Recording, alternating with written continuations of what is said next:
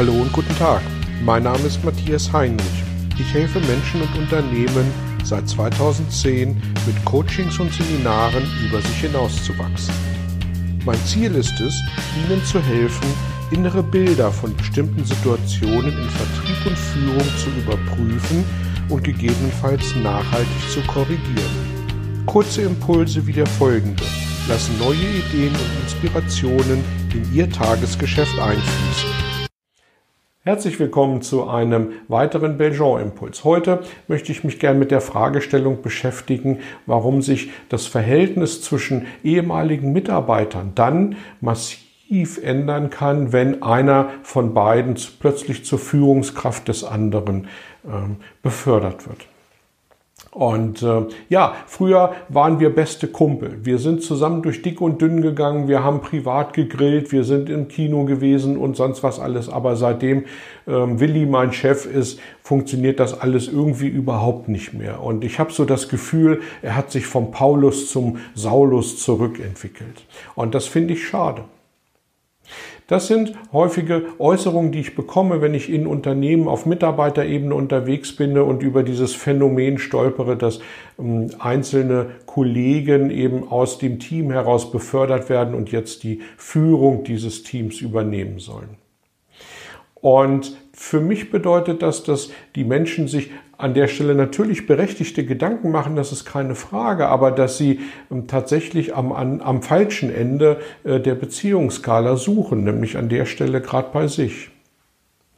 Systemisch betrachtet funktioniert ja Beziehung zwischen Menschen immer aufgrund der Tatsache, wie beide Menschen mit dieser Beziehung umgehen. Das heißt, wenn sich bei einem Menschen gravierend etwas ändert, zum Beispiel durch die Beförderung hin zur Führungskraft, dann kann es systemisch betrachtet eben überhaupt nicht anders sein, als dass es zu einer Veränderung der Beziehung in Gänze führt. Und wer ist dann dafür zuständig, diese Beziehung wieder in den alten Zustand zu versetzen?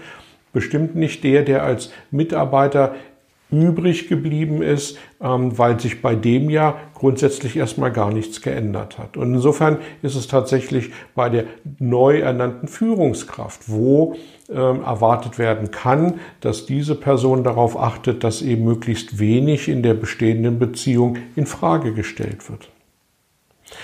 Schauen wir jetzt aber mal auf diese Führungskraft. Was passiert da bei dieser Person?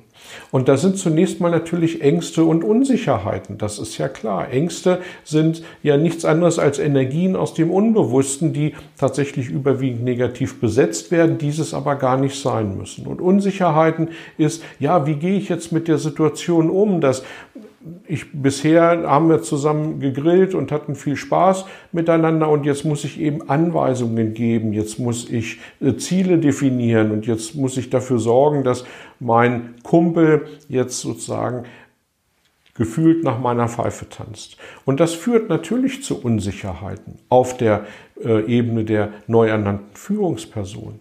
Und das führt dazu, dass dann plötzlich angefangen wird, wir können uns nicht mehr privat treffen, bis hin zu, ich muss dich jetzt siezen, weil ich bin jetzt deine Führungskraft. Aus meiner Sicht alles, ähm, seien Sie mir nicht böse für diese Begrifflichkeit, alles Blödsinn, weil der dahinterliegende Mensch hat sich ja jetzt nicht grundsätzlich geändert. Es kommt aber ein weiterer Aspekt dazu. Und den sollten wir auch nicht außer Acht lassen. Wenn jemand Führungskraft wird, dann hat er ja natürlich andere Aufgaben. Er arbeitet plötzlich idealerweise mehr am als im Unternehmen. Und durch diese anderen Aufgaben ergeben sich naturgemäß auch andere Sichtweisen auf bestimmte Thematiken. Es werden andere Horizonte eröffnet. Es werden andere Informationen auch seitens der Geschäftsführung zum Beispiel geteilt, sodass natürlich das Handeln und das Denken und das Arbeiten in Zielen plötzlich einen ganz anderen Stellenwert bekommen, als das bisher der Fall gewesen ist, wo man gesagt hat, komm, lass uns bloß hier nicht mit Veränderung auseinandersetzen, äh, weil wir wollen hier Tagesgeschäft machen und wir müssen Tagesgeschäft machen. Und jetzt als Führungskraft bin ich plötzlich gefordert, mich für und von Veränderung auseinanderzusetzen. Am Unternehmen und nicht im Unternehmen zu arbeiten und so weiter und so fort.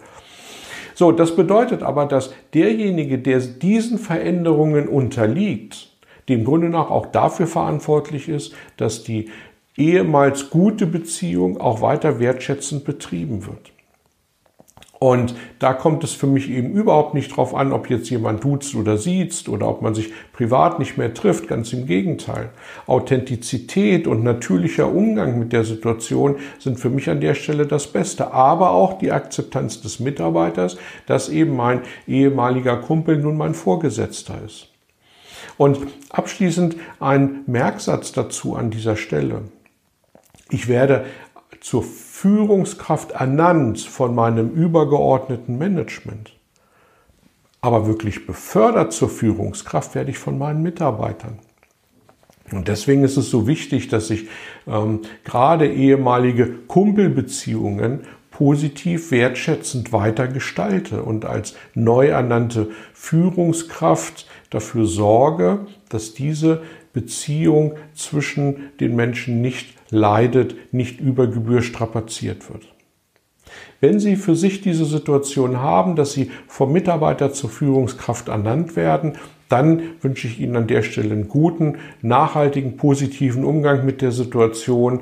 Vergessen Sie nicht die alten Zeiten. Und wenn Sie Mitarbeiter sind, der einen ehemaligen Kumpel jetzt zur Führungskraft hat, dann versuchen Sie diese Veränderung in der Perspektive auf die Arbeit tatsächlich bitte auch positiv zu sehen. Und wenn Sie beide gut damit umgehen, dann wird diese Beziehung auch wertschätzend Bestand haben. Ich wünsche Ihnen viel Erfolg dabei, freue mich über jede Rückmeldung und sage für heute vielen Dank fürs Dabeisein und bis zum nächsten Mal. Tschüss. Vielen Dank für Ihr Interesse an meiner Arbeit und an meiner Vorgehensweise. Gern werde ich auch ganz konkret für Sie tätig und helfe Ihnen, über sich hinauszuwachsen. Sprechen Sie mich an. Ich freue mich auf Sie und die Zusammenarbeit im Coaching oder Seminar.